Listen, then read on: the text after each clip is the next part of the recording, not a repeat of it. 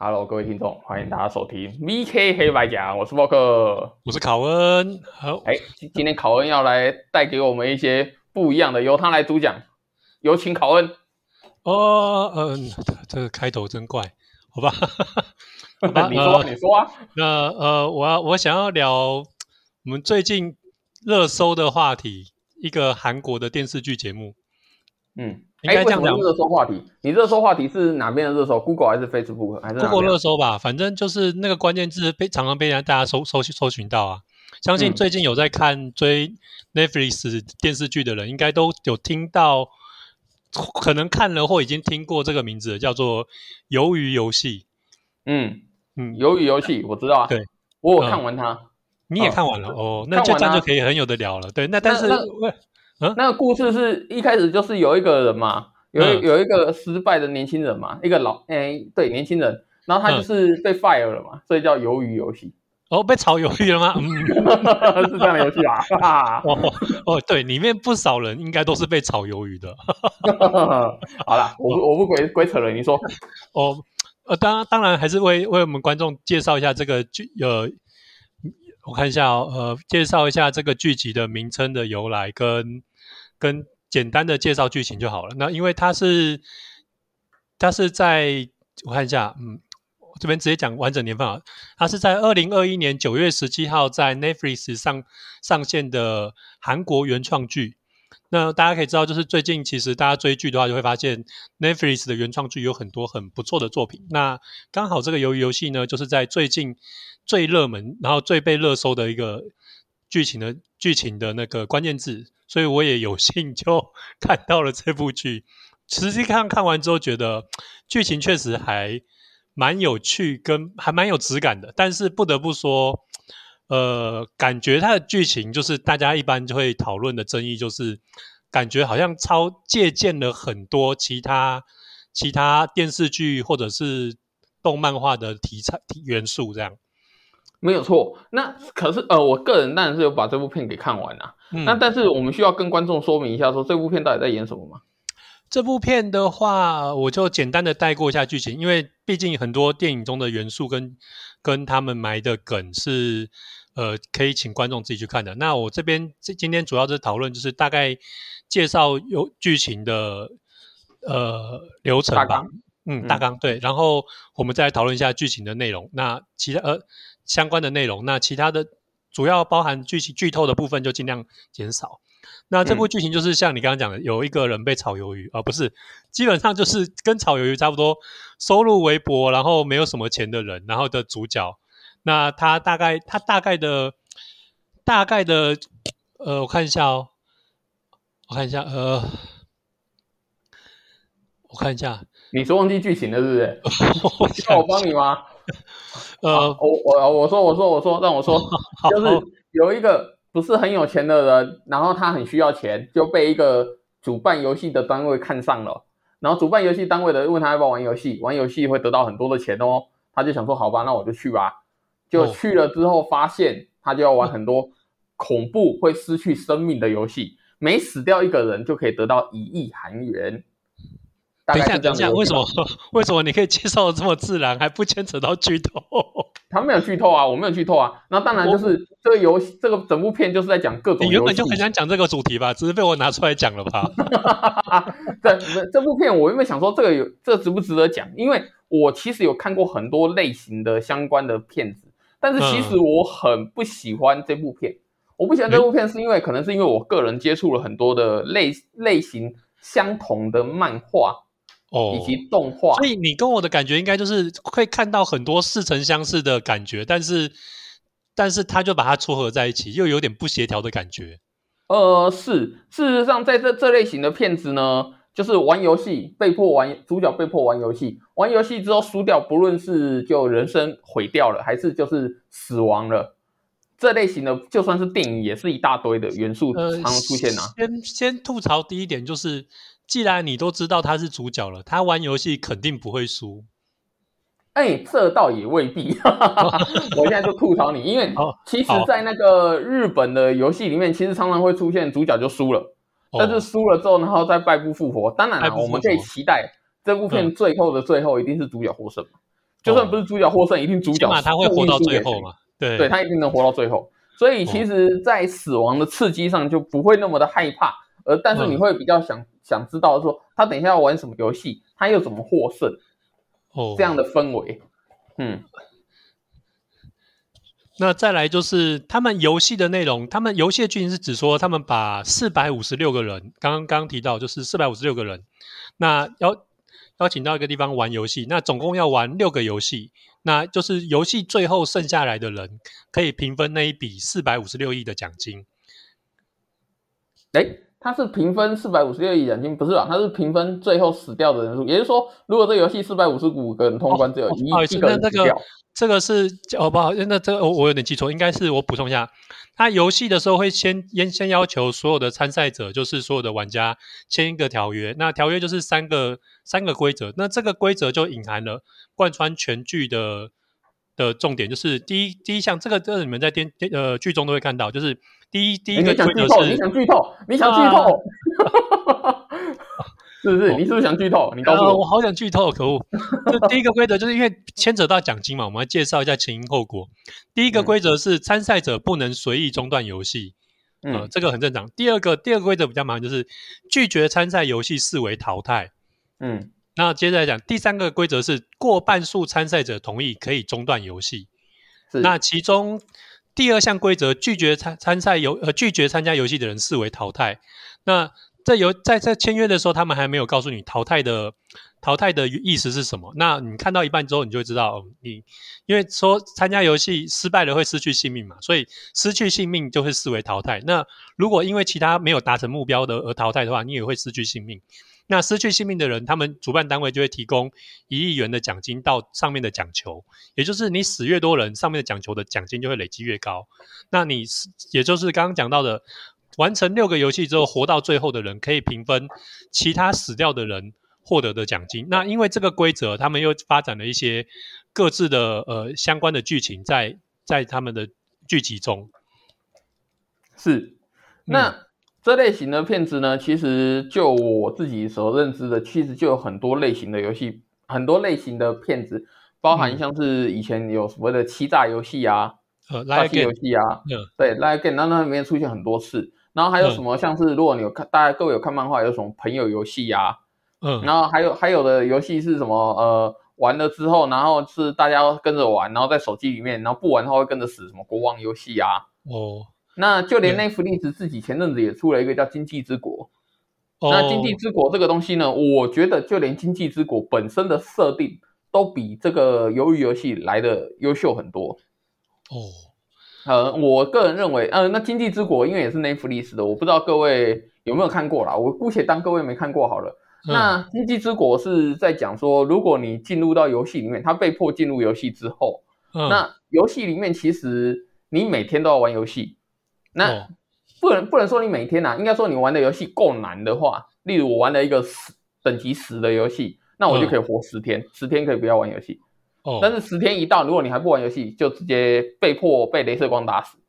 哦，对，所以你你就一定要一直玩游戏。不得不说，就是《经济之国》的原原的剧本是日本漫画吧？我记得是没错。对，我会觉得很多日本漫画可以在剧情上面做脑洞大开的设定，但是但是这就是也很引人入胜的去呃想去看那部漫画，或是他在做成动画的话，你也会很想去看。但是但是日本的动漫界有个。很诡异的，现象就是它只要拍成真人电影，通常都都是惨遭真人化，是吧？对对对，惨遭真人化，这个总结的真好。是，对，所以如果能够把能够把日本的剧情拍成很完美的电视剧的话，我觉得可能就会像是《鱿鱼游戏》这种品这种剧集的品质的等级。嗯，可是我觉得其实。经济之国其实也拍的还不错啦，说真的。哦。但是，而且我其实我这样比较之后，因为我因为它已经上到那个 Netflix 等级，Netflix 在在拍摄的资金上面基本上是不太会有所谓的资金不足的情况下拍出那种空洞的场景或是角色剧情这样。是。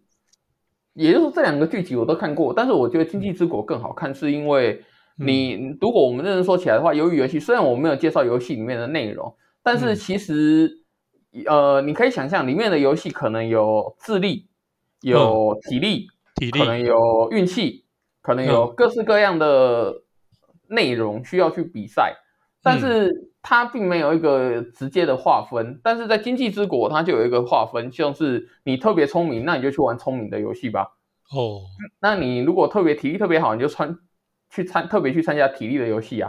你如果喜欢背叛你的伙伴的话，那你就去玩背叛类型的游戏啊。哦，其实这样子会会让人家觉得更符合游戏的意涵。你今天你就是希望体力强的人跟体力强的人比赛，而不是一个体力很强的把一个天才智商三百多四百多的人干掉这种感觉。对，这样就很没意思啊。那当然，呃，这部片就变成说，如果你这只看这样的话，你就会变成说，哦，有我就不喜欢看体力体力桥段，还是哦，我就不喜欢看智力的桥段的人，当然都会有。但是他应该等于是你也都会照顾到。哦，呃，那我个人的倾向当然是我个人会比较更喜欢看一些智力的智力的话的部分。但是撇除智力部分的话，那个。呃，算是体力部分也有兴趣啊，但是你就是要分得清清楚楚，而不是哦，对，就像你刚才说的，哦，我现在主角就是一个弱弱不禁风的人，你就突然跟我叫比比力气的，对不对？可能是赛跑，可能是什么？嗯，那这种这种节目，然后你又告诉我友情啊，还是什么的，然后获胜的，我就觉得莫名其妙。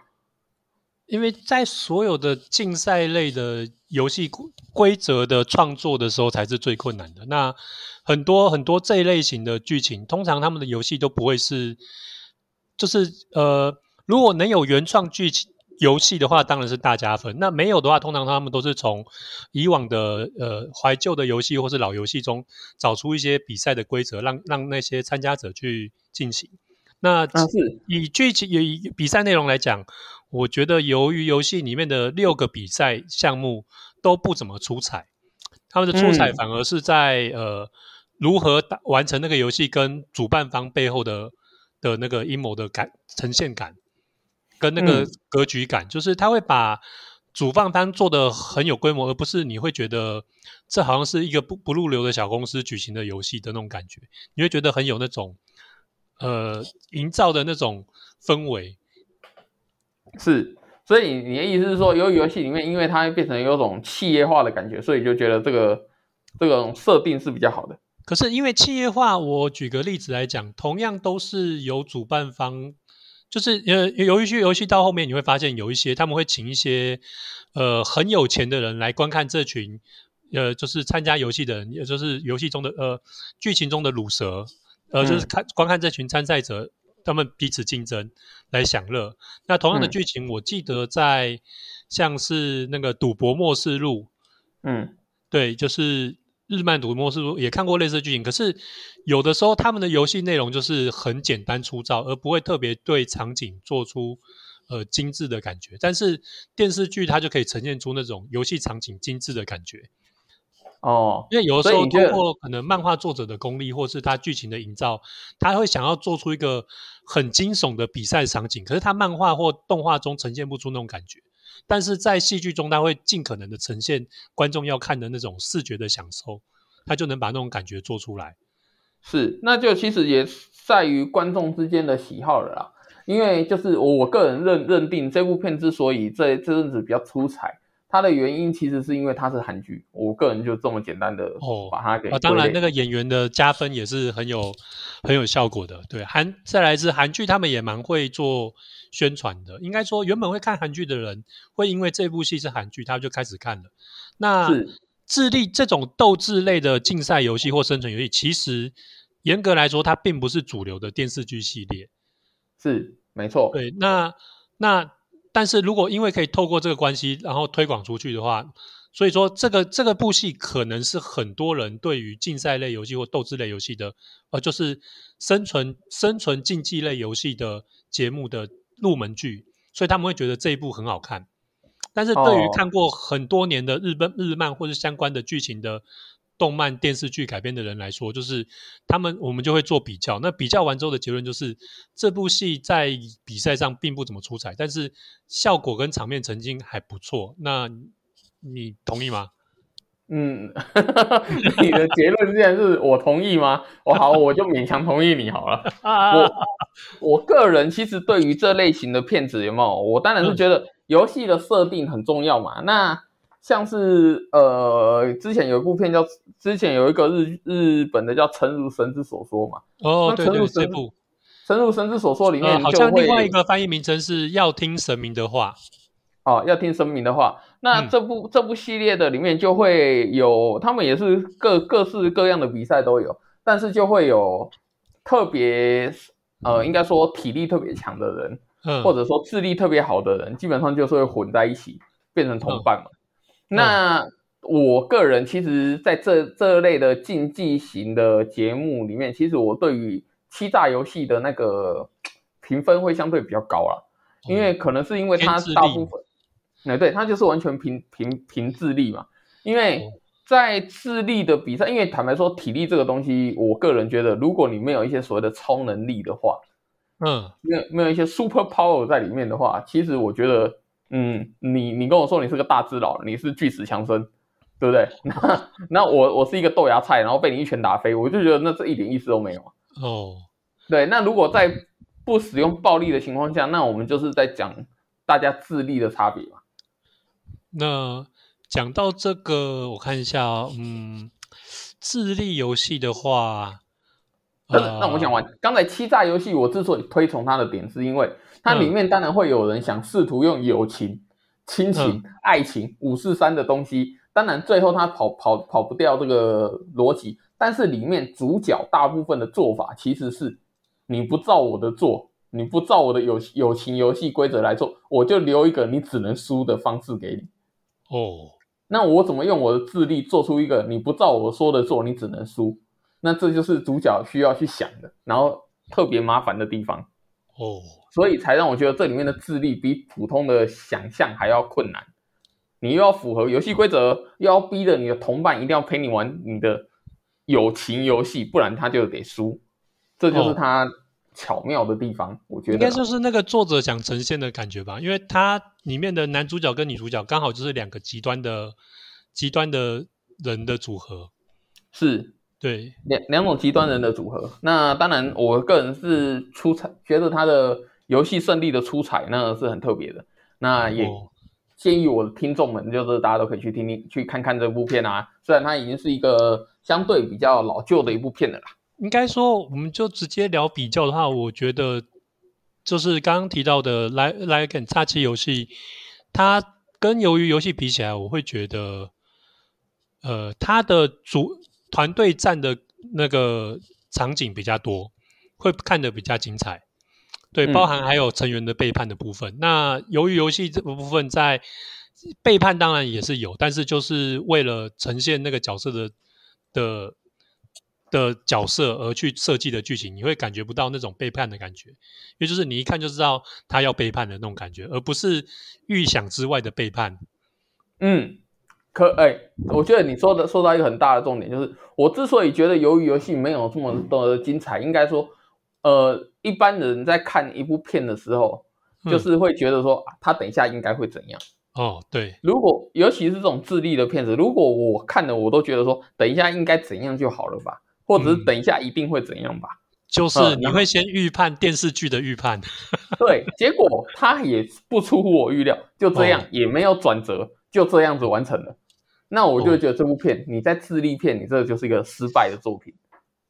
虽然当然他们也很巧妙的，就是应该说由于游戏也很巧妙的，没有在琢磨在智力的方面，它顶多就是呃呃稍微能够推理出下一个游戏的内容的。的线索而已，但是也没有到完全。对，他在智力的琢磨其实真的不多。嗯，那另外的部分我看一下，嗯，呃，还有什么可以提的？对，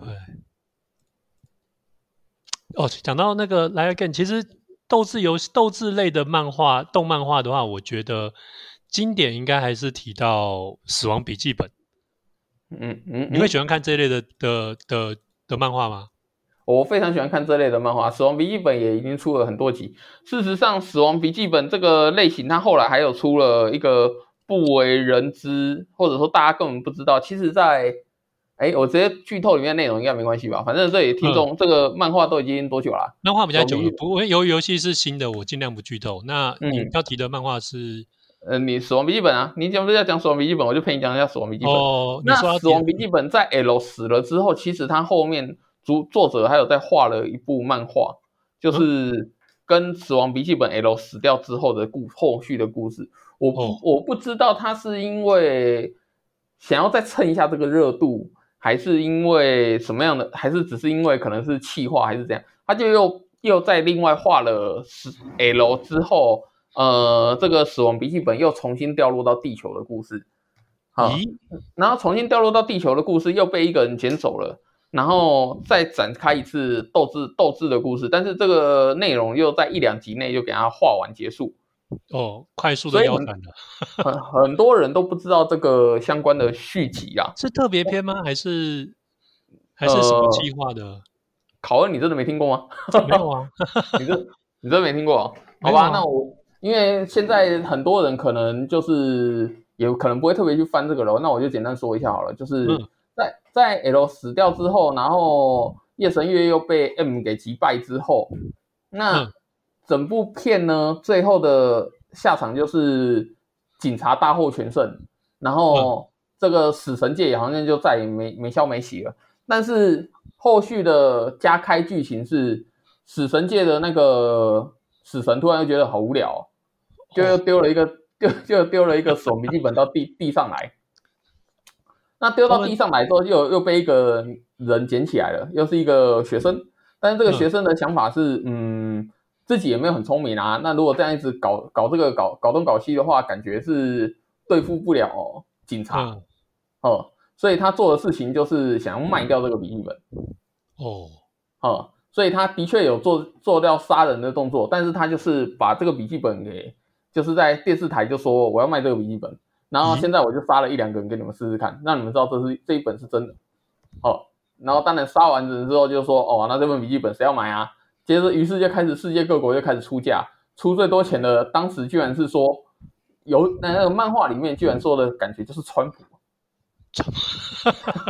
川普 出最多钱，当时他总统嘛，对对不对？漫画里面怀疑你有大杀伤武器，然后。因为那个川普就说好，那等于是他卖了一个很高的价格，那这个钱怎么给？嗯，你可以想成，如果是以现在的台湾的概念，他就说哦，我拿了一笔很多很多很多的钱，好几兆美金，那我的拿钱方式是，请你把钱汇给台北的每一个国民，嗯，或者是所有使用玉山的十八岁到五十岁的人。哦，他要分散那个持有者的。调查的那个被追踪到的情况，我只要在拿到钱的一部的其中一个人就好了。对对对对对，那这个钱呢？呃，或者是这个笔记本怎么交易呢？基本上你钱汇过来之后，我叫死神直接拿着笔记本给你。咦？然后我从头到尾我从来没出面过，然后所有人都会知道说，他如果有预算账户，所有人都拿到钱了。我觉得这应该是一个不错的另外另类的死亡笔记本打开方式，但是。它只有两话就结束了，呃，是是是，你应该想说，那听起来很完美啊，好像也抓不到啊。对啊，呃，那最后呢，呃，死神他们就说，哦，因为等于是这样子干扰了世界的秩序，所以拿了钱的拿了钱的那个，呃，贩售死亡笔记本的那个人要死，就这样。所以主角在主角在失忆之后，因为他放弃死亡笔记本给特给那个川普了嘛，嗯。所以川他又跟川普说，呃，为了避免困扰，所以以后谁拿了这个死亡笔记本，这个交易有没有两方我都要杀掉？那你要拿这个拿这个笔记本吗？川普就说好，那我不拿笔记本，但是我会对外说我有笔记本，这应该没办法吧？哦，哦，所以川普就对外说我有笔记本啊，大家都不要惹我。咦，嗯，然后主角就在领钱，他有失忆了嘛？结果他领钱的那一刹那，心脏病发就死了。哦，我只能说，就是为了腰斩而腰斩。呃，打开的方式不对吗？还是已经？我只能说，当这种智力性的节目，难怪我没看过。对，他两话就结束了。我只能说，可能是为了就是想要再用这个话题再蹭一次钱吧。毕竟智力型的这种斗智的漫画题材，其实就是如果说我们讲漫画来讲，王道的就是友情跟战斗这种王道漫画，跟那种完全用智力的邪道漫画来讲，邪道漫画其实真的没几个是红的啊。嗯，但是那个智力智力的呈现不好，不好经营，很取决于编剧的能力。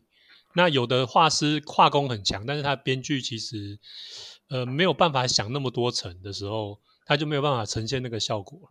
对，邪道漫画能相对比较红的，我想应该像是《名侦探柯南》吧。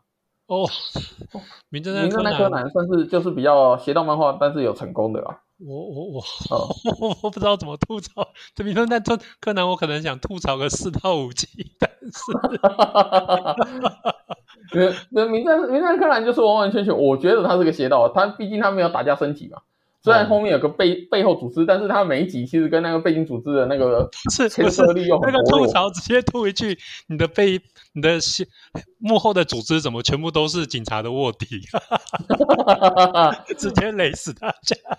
不，不能不能这样子说啊！你要想啊，这这这部片这个漫画，不是我从十年前听他说要公布幕后组织的首领了，到现在还不知道是谁。你你要这样想，如果真的他跟着世界上的，或者说我不知道有没有人去去去做那个去做时间轴的查询，他这样子真的还还没长大吗？呃，真的，他在故事中虽然经过了很多次重要的节日，但实际上的主线剧情好像都是，好像节日都是在平行时空发生的。实际上主线可能才经过不到一年，因为他还没升，从小学四年级还没升到五年级，这就很诡异了。他参加了那么多事件，怎么可能没长大？嗯，感觉就像是漫威的平行宇宙的感觉吧，他是柯南的平行宇宙。就好像哆啦 A 梦过了那么多集，就算就算一集只是过一天，因为他不是回家就说啊，哆啦 A 梦救命啊，什么鬼的？对，这样子，对，大雄应该长很大了吧？嗯，不不，他还是小熊，毕竟两百多天的上课日就已经过了一年了。对，这个好像在日本漫画有一个名词叫做“不会成长的不会成长的主人公的时空间”。呃，对，这是一个非常诡异的事情啊。那事实上，其实，因为它就是日常剧嘛，日常剧的的推演方式就是它不会让时间推进到演变到下一个状态，你就一直看他们家庭维持那个状态发生一些事情。所以，唯一要推进时间的方式就是他想要出现新的角色的时候，嗯，不是漫画要腰斩的时候，不是啊，是即将要即将要出现新的角色的时候。如果要腰斩的话，我举例，像哆啦 A 梦如果要腰斩的话，那可能就是。呃，大雄突然因为某个事件之后就突然觉悟了，然后就突然一口气变大人，这不是他们最喜欢腰斩的一种方式吗？哆啦 A 梦要腰斩哦，嗯，可是感觉现在他们做起来就是不打算腰斩的感觉。嗯，事实上这这类这种长寿剧，长寿剧要演多多少集都可以啦。那这个名侦探柯南会不会在我有生之年有办法看？能看到他完结篇，然后我也做的久。毕竟这部片从我的我呃这样透露年纪，就是二十年了，是不是？嗯，差不多，对，二十年了吧？对啊，这部片都从我们都是从毛利叔叔变成毛利老弟的年代年纪了，差差不多这种感觉啦。就是对啊，那你就是跟我一起成长，你也早就应该解决一切了吧？哦，搞什么鬼啊？也也也是。可是，与其这样讲的话，那个哆啦 A 梦就更夸张了。哆啦 A 梦好像是我爸爸妈妈小时候四十多年前的漫画了吧？对啊，那个时候也应该是六年级了吧？虽然它还不是连载动漫画连载时间最长的，但是也是足够代表性的了。嗯，是。好啊，那今天哎哎，还是你还有要说的？不然的话，这个漫画的我们就另外再为他加开一集算了。哦，没有，就回到最后一开始想聊游游戏。虽然虽然剧情略显平显，但是没有剧看的时候，它确实是最近最近蛮值得看的一部啦。哦，是啦，可是 Netflix 其实也有不少优秀的作品啊。我个人觉得，因为因为因为这部也是因为突然关键字一直上来，然后然后真的是看到这个字太多次了，你才会自然而然忍不住去搜寻它。然后就就想了解它是什么背后是什么东西。那我们只能说，在那个 Netflix 在行销方面，其实真的是有点下子。毕竟他在那个 FB 还是各种地方，你都可以看到，都可以看到类似的、类似的什么讲预告片哦，对，都可以看到。我反而是因为我反而是二次传播之后才接收到这些资讯的，就是其他人在聊天的时候，我第一次接触到这部戏剧的关键字是这两个字，而不是鱿鱼，是冈部。冈部，嗯。冈部就是在那个游戏中，哦，我知道，我知道，台词就是我们是一起玩。没关系，你这样讲出来就要剧透了啊！哦哦，对不对？那我先说一下好了，里面里面不是有出现一个大娃娃吗？嗯，那个大娃娃其实现在已经开始在路上，已经开始有人做出来，然后就是来警惕那个红绿灯。哦，还蛮像的，果然乱闯马路的人就该死嘛。对，乱闯马路的人就该死。哎，会不会让人家就猜到这个剧情是什么了？啊，我哦。哦，好吧，那应该这个剧情目前就聊到这边吧。好吧，那就跟各位说拜拜了，拜拜。好，这样了，拜拜。